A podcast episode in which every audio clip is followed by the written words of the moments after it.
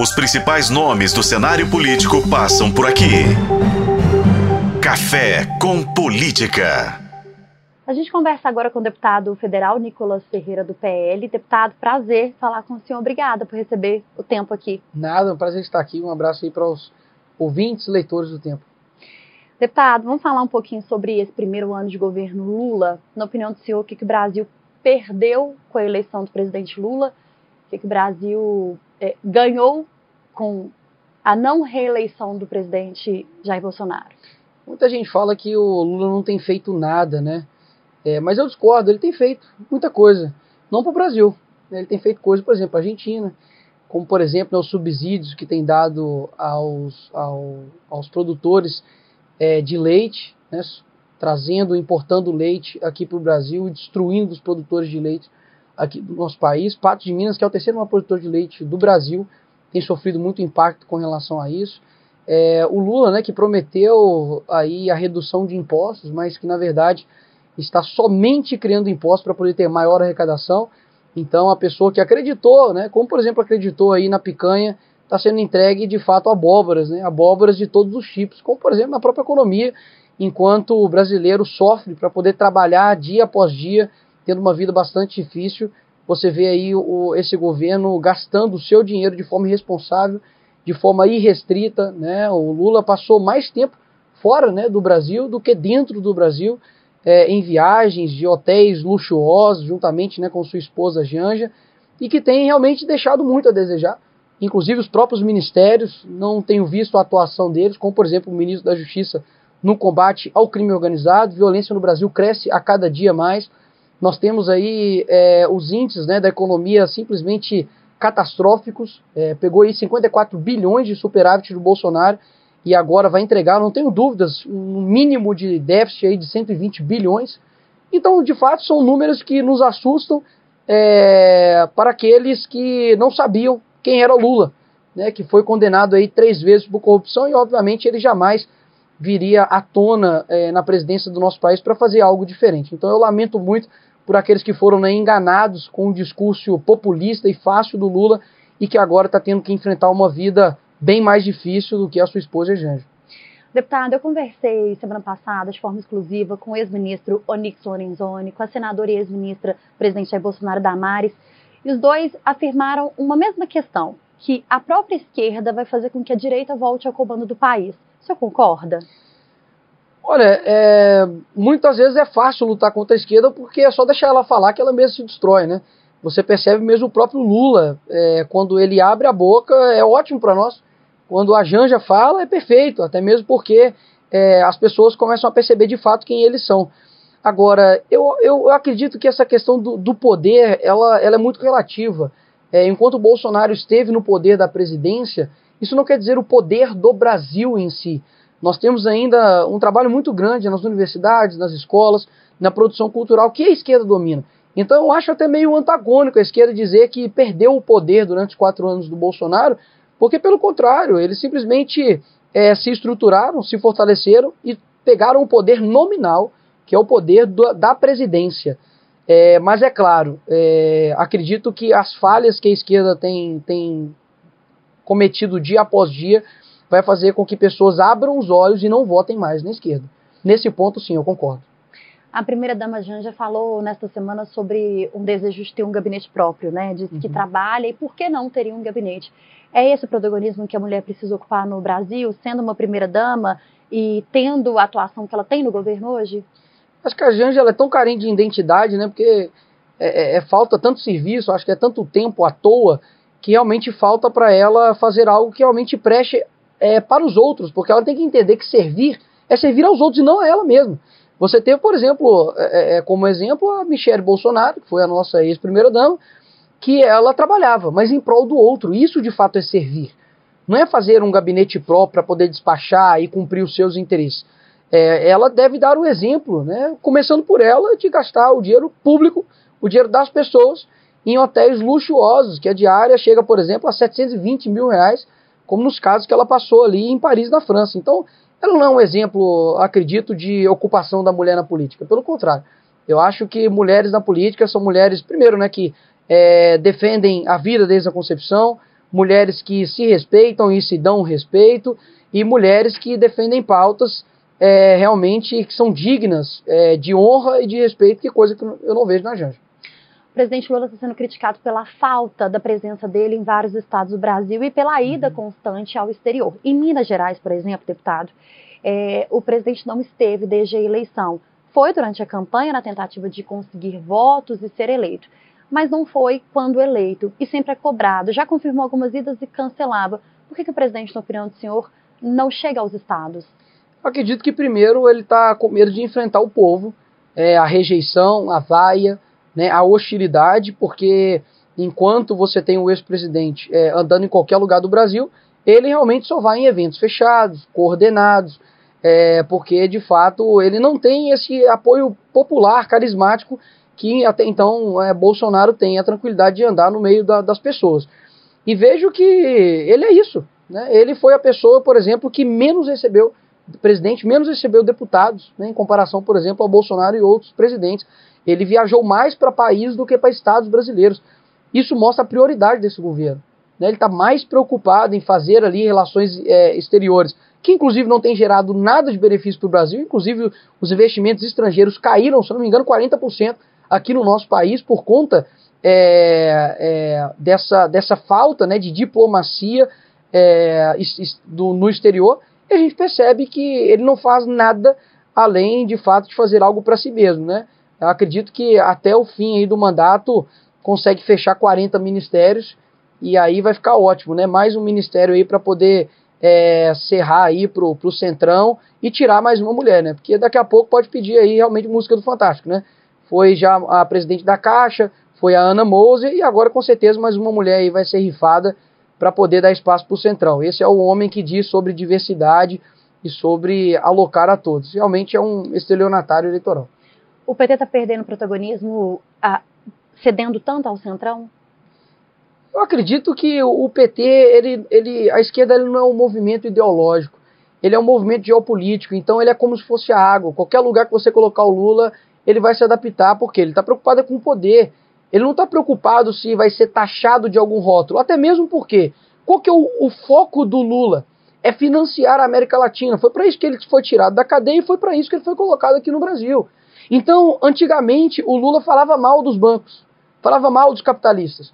Qual foi a época onde os banqueiros mais lucraram no, no Brasil? Na época do Lula, no primeiro governo dele. Ou seja, ele não se apega a nada porque ele não pode se comprometer com rótulos. Antigamente, as mesmas ideologias que eles defendem com a força e martelo, Fidel Castro, que fundou o Foro de São Paulo junto com Lula, matou e perseguiu homossexuais em Cuba. E hoje eles dizem defender os direitos LGBTs, percebe? Não é, não é que ele, eles defendem algo, eles podem defender tudo, se isso for de acordo com eles, até mesmo se for incoerente. Mas desde que seja para o poder, eles estão dentro. Então, não é que o Lula, é, isso cai mal para ele ser do centrão ou não se for para o bem deles, se for para o bem da causa deles, do poder próprio, eles estarão com o Centrão. Se amanhã o Centrão não servir mais, eles abandonam o Centrão. Deputado, como que a direita está se organizando? Agora que a gente tem uh, o ex-presidente Jair Bolsonaro e o general Braga Neto inelegíveis, como que está se organizando para tentar reverter essas duas situações e também para chegar à eleição de 2024, pensando também em 2026? A direita percebeu que o, o brasileiro não tem que parar de pensar de dois em dois anos só. A gente, durante muito tempo, responsabilizou e terceirizou a responsabilidade do nosso país somente para uma pessoa, presidente da República. Uma pessoa não é capaz de mudar o Brasil inteiro. Isso cabe, eu sei que é clichê, mas cabe a cada um de nós. Então isso passa, por, por exemplo, pelos conselheiros tutelares, que a direita já se organizou e pelos números fizemos mais de 70% no Brasil inteiro. Inclusive em Belo Horizonte foi remarcado, né? É, foi anulado as eleições e vai ter uma novas agora. E nós vamos batalhar novamente para eleger novos conselheiros tutelares. Então, a direita ela vem se organizando em compreender que o poder, né, o domínio é, de uma cultura não se dá somente em âmbito eleitoral. Eu duvido que talvez uma pessoa saiba o nome de três projetos de lei da sociedade e os seus respectivos números. Mas eu tenho certeza que ele sabe o, o nome do cantor, do artista, do filme, do documentário, porque isso nos influencia. Então a direita tem compreendido isso, principalmente os jovens. Então o que, que nós estamos fazendo? Nós estamos indo em encontros regionais, palestras, obviamente também com o próprio PL, né? A Michelle Bolsonaro mesmo tem feito isso no Brasil inteiro com encontro com mulheres, mas a direita tem feito isso, tem se infiltrado na cultura, no marketing, levantar novos professores, juristas, é, pedagogos, psicólogos, jornalistas. Porque se a gente quiser mudar algo de fato, não adianta só ganhar o, a cereja do bolo. A gente viu o que, que acontece quando você ganha só a cereja do bolo. O bolo inteiro é da esquerda. Então, assim, eu fico muitas vezes atônito em, em ver que a esquerda não percebe que eles têm tudo. E se colocam como se eles não tivessem nada. Enquanto Bolsonaro foi presidente, os professores da minha universidade eram todos de esquerda. Os juízes continuam, muito, muito deles, eu sei que tem ótimos juízes pelo Brasil que são indignados com o que está acontecendo né, com a nossa Constituição, mas muitos juízes não, não mais julgam pelo conhecimento jurídico, mas pelo relacionamento jurídico. Hoje, é, se, se, uma ação minha, como por exemplo o caso da peruca, né, que aconteceu, se cai em alguém que talvez não goste de mim, eu já sei o resultado. Que justiça é essa? Né, que a cega é somente de um olho. Então, eu acho que é, a direita incompreendeu isso, que a revolução que nós temos que fazer não é uma revolução de um dia por outro, vai demorar bastante tempo, é ter uma paciência, não uma paciência passiva, mas uma paciência ativa de saber que esse corpo chamado Brasil, que tem um câncer chamado PT, é, vai precisar de muita quimioterapia. Vai precisar de muito tempo para poder limpar tudo e ficar um corpo são. Mas para isso, haja trabalho e haja pessoas para poder fazer isso. Deputado, o senhor citou o caso da peruca, foi arquivado pelo Conselho de Ética, mas gerou um bafafá, ganhou destaque na imprensa, muita gente falava, falava sobre isso. Claro, a esquerda usou isso durante muito tempo também uhum. nas redes sociais. Esse arquivamento significa o quê para você? O arquivamento é o rumo natural é, de algo é, óbvio de que não há crime de opinião, não há crime uma pessoa botar uma peruca para poder exemplificar um exemplo, é, exemplificar um caso, como eu poderia, por exemplo, ter colocado uma máscara para poder falar do Covid, poderia ter colocado uma boina para poder falar da PM, poderia ter colocado qualquer coisa para poder representar algo, pegado uma abóbora para poder representar uma picanha, enfim, é a maneira de elucidar algo. Agora, o que eu disse, eles jamais é, conseguem me refutar. Porque o que eu disse no dia 8 de março de 2023 é, ecoa nos quatro cantos do Brasil, e inclusive a esquerda não consegue lutar contra isso é, de maneira é, eficaz. Por quê? Porque as pessoas estão comigo. Elas sabem que o banheiro não diz respeito a uma questão ideológica, mas uma questão anatômica. O homem entra no banheiro do homem por conta do órgão sexual dele, a mulher da mesma forma.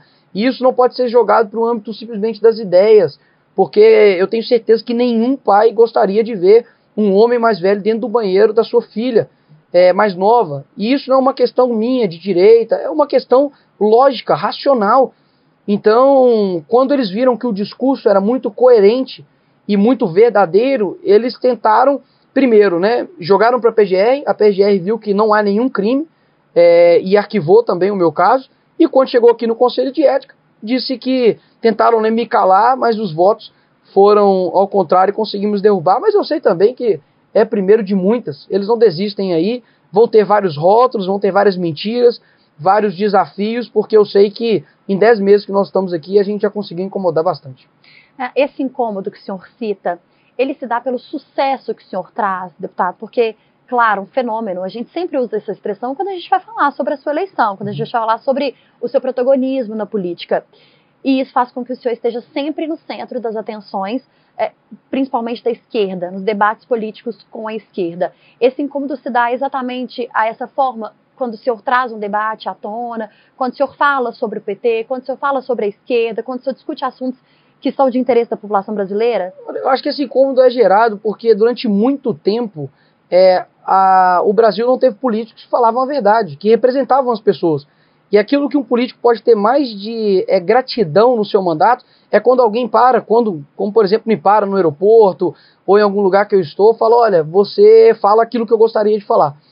Então, é, é incômodo para eles porque a verdade de fato incomoda. É, eles tentam me calar, né, já derrubaram minhas redes sociais, já tentaram pedir minha cassação, já pediram até minha prisão. Né, e estão, obviamente, todos os dias tentando fazer isso. Por quê? Porque a minha voz está chegando em locais onde eles dominavam, que é o jovem. Então hoje, menino de 10 anos de idade, 12 anos de idade, me para, ó, te vi no TikTok. Por isso que eles querem derrubar minhas redes sociais, porque é um meio, é uma maneira de chegar até eles, de chegar até as pessoas que eles sempre usaram. E eu não quero usar o jovem. Eu quero transformar ele em algo melhor. Sabe, falar com ele, olha, eu sou jovem, eu erro, eu falho, mas eu sou um cristão, sabe? Eu sou uma pessoa que, que tem um propósito muito claro dentro da política, e assim também você tem que encontrar o seu propósito. Então, assim, eu sou verdadeiro, não escondo as minhas falhas, não escondo os meus erros, e acredito que é, é, a gente, sendo é, genuíno e andando na luz, não tem perigo nenhum. Então eles vão tentar me pegar em tudo quanto é coisa, estão revirando minha cabeça de ao avesso, mas não vou achar nada, não vou achar nada, porque realmente quem, quem anda na luz não, não, não, não tem medo de nenhum tipo de retaliação deles, não. O senhor citou a Michelle Bolsonaro, ex-primeira-dama, e claro, essa comparação ela é inevitável entre a ex-primeira-dama e a atual primeira-dama. Hum. É o PL e o PT, Sim. é a disputa entre as duas. Qual que, é, ou como o senhor acha que a sociedade brasileira hoje, que o brasileiro enxerga é, o papel que a ex-primeira-dama Michele tinha no governo Bolsonaro com o papel que a Janja tem hoje e numa, no eventual futuro político, o que, que a Michele pode ocupar? É, eu acho que, como eu disse anteriormente, né, uma pensa em si e a outra pensa em servir. É muito claro né, o coração da Michele com relação a trabalhos sociais, enquanto né, a Janja ela vendeu isso durante a campanha eleitoral e agora deu para ver que ela está de fato é, deslumbrada, né? Com, com tudo que está acontecendo após o seu marido aí, né? Ter ganho as eleições, né? Com viagens é, de luxo, com hotéis de luxo. Então, a, a, é muito claro, as preocupações, inclusive, né? Quando estava acontecendo ali diversas chuvas, né? Lá no Rio Grande do Sul, a Janja estava fazendo vídeos ali chegando na Índia. Isso mostra muito do, de onde está o coração dela. E a Michelle, eu tenho certeza, né, que onde que ela se propôs a, a, estar, seja no Senado, por exemplo, eu tenho certeza que a população brasileira irá apoiá-la. Deputado, vamos falar de Belo Horizonte, eleições de 2024. O PL coloca o nome do deputado estadual Bruno Engler como um possível pré-candidato à prefeitura de Belo Horizonte. Está mantido? O senhor tem alguma chance de disputar a prefeitura? Nos bastidores, eu falava isso com o senhor aqui antes da gente começar a entrevista é, corre né, no bastidor político de que é, a, a, esquerda, principalmente, teme uma candidatura do senhor. Seria uma alternativa se a, a, o PL percebesse que o PT, por exemplo, tivesse chance de chegar à prefeitura de Belo Horizonte? Olha, eu obtive mais de 300 mil votos é, na capital mineira, é, fiquei muito feliz com o resultado. Até então tinha 27 mil votos, né, e 28 mil, 29 mil votos em Belo, em Belo Horizonte como vereador mas ah, para deputado federal isso cresceu né, exponencialmente, fruto do nosso trabalho. E, claro, é, enfrentar ali a prefeitura seria um desafio muito grande. BH passa por problemas sérios, crônicos, até mesmo porque eu vejo que já tem quase sete anos que a gente não tem prefeito. Para mim, BH é uma cidade é, deixada, largada às traças. Eu disse isso durante todo toda a, a, o meu mandato de vereador. É, BH foi a cidade que mais ficou fechada durante a, a pandemia.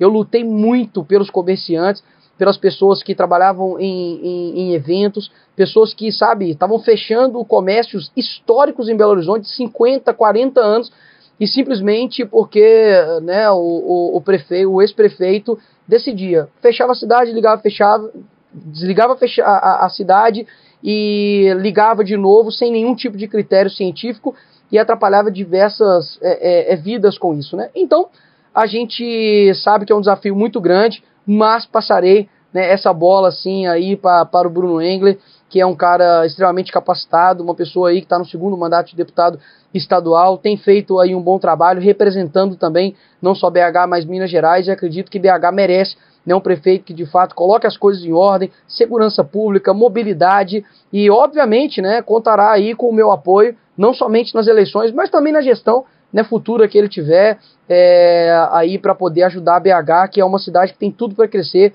mas que acredito que está aí parada no tempo. Algum nome indicado pelo governador Romeu Zema poderia compor a chapa com o PL? Acredito que é de bom grado, né? O Minas é, tem um apreço muito grande por, pelo nosso governador Zema e que inclusive é muito importante na composição aí da prefeitura de BH no ano que vem. Deputado federal Nicolas Ferreira do PL foi o nosso convidado de hoje. Deputado, faço aqui o convite para que o senhor vá à nossa redação do Tempo lá em Belo Horizonte, também que senhor conheça a nossa redação do Tempo aqui em Brasília. E muito obrigada por receber a gente aqui no PL, na Câmara dos Deputados. O espaço está sempre aberto para o senhor. Eu que agradeço, agradecer aí ao Tempo, mandar um abraço aí né, para o meu amigo Medioli, dizer que estamos aqui né, sempre à disposição, né, aos, aos meus eleitores mineiros e também não eleitores mineiros, né, saibam que é, a gente está trabalhando aqui para poder dar voz, estamos representando, fazendo tudo o que é possível para poder fiscalizar e legislar né, em prol aí de Minas Gerais e do Brasil. Sei que a, a tarefa é árdua, né? Mas a passos curtos e vigorosos a gente vai conseguindo aí mudar esse país aos pouquinhos, tá? Um abraço. Os principais nomes do cenário político passam por aqui. Café com Política.